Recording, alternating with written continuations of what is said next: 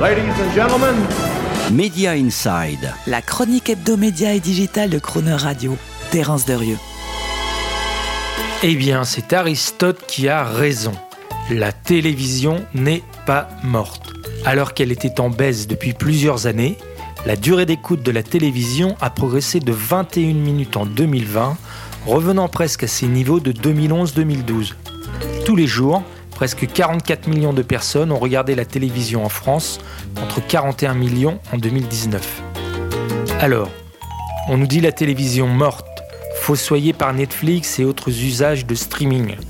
Et voilà qu'avec l'hyper-anxiété du confinement, l'angoisse de tomber malade, l'inquiétude face à un vaccin qui n'arriverait jamais, l'écran de la télé linéaire retrouve tout son apanage hypnotique. On nous annonce l'avènement d'un divertissement audiovisuel solitaire et égoïste sur de nouveaux écrans mobiles, PC, tablettes et autres box OTT, fondés sur la consommation boulimique de séries en binge et le snacking compulsif d'images télé. Et voilà qu'au contraire, ce bon vieil écran cathodique du foyer reste plus que jamais le lieu de partage et de conversation sociale ritualisée. On veut nous faire croire qu'il n'y a point de salut hormis la surabondance des nouvelles saisons qui s'enchaînent et autres originals à la demande. Et voilà qu'au contraire, les vieux classiques patrimoniaux intergénérationnels de Pagnol à De Funès sont de tels hits qu'ils sont même remis au goût du jour chez les Léviathans du streaming. Chabrol, Truffaut, Sauté et Belmondo sont désormais sur Netflix, par exemple. On nous dit que les générations jeunes, les fameuses générations Z et aussi celles d'après, la génération A, se sont définitivement perdues et noyées dans la consommation épileptique de contenu vertical qu'elles scrollent furieusement du pouce.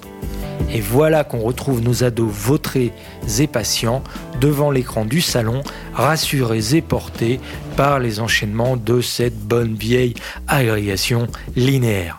On veut nous faire croire que l'information déversée dans les égouts vidéo numériques est la preuve de l'expression démocratique et libre.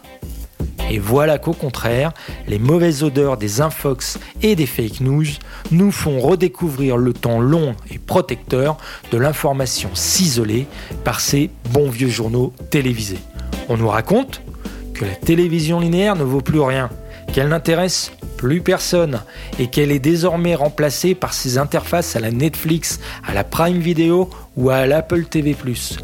Et voilà que Salto, l'interface média digitale du moment et prétendu nouveau Netflix français, se veut tellement innovant et moderne qu'il n'a pas pu résister à intégrer dans son offre une vingtaine de bonnes vieilles chaînes de télévision.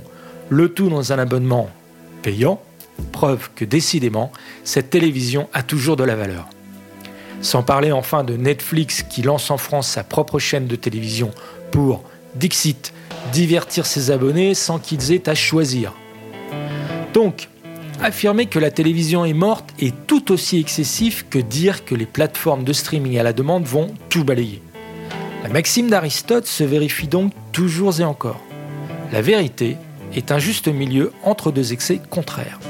Non, la télévision n'est pas plus morte qu'elle n'est le futur du divertissement, elle se transforme tout simplement au rythme des zéros et des 1 numériques.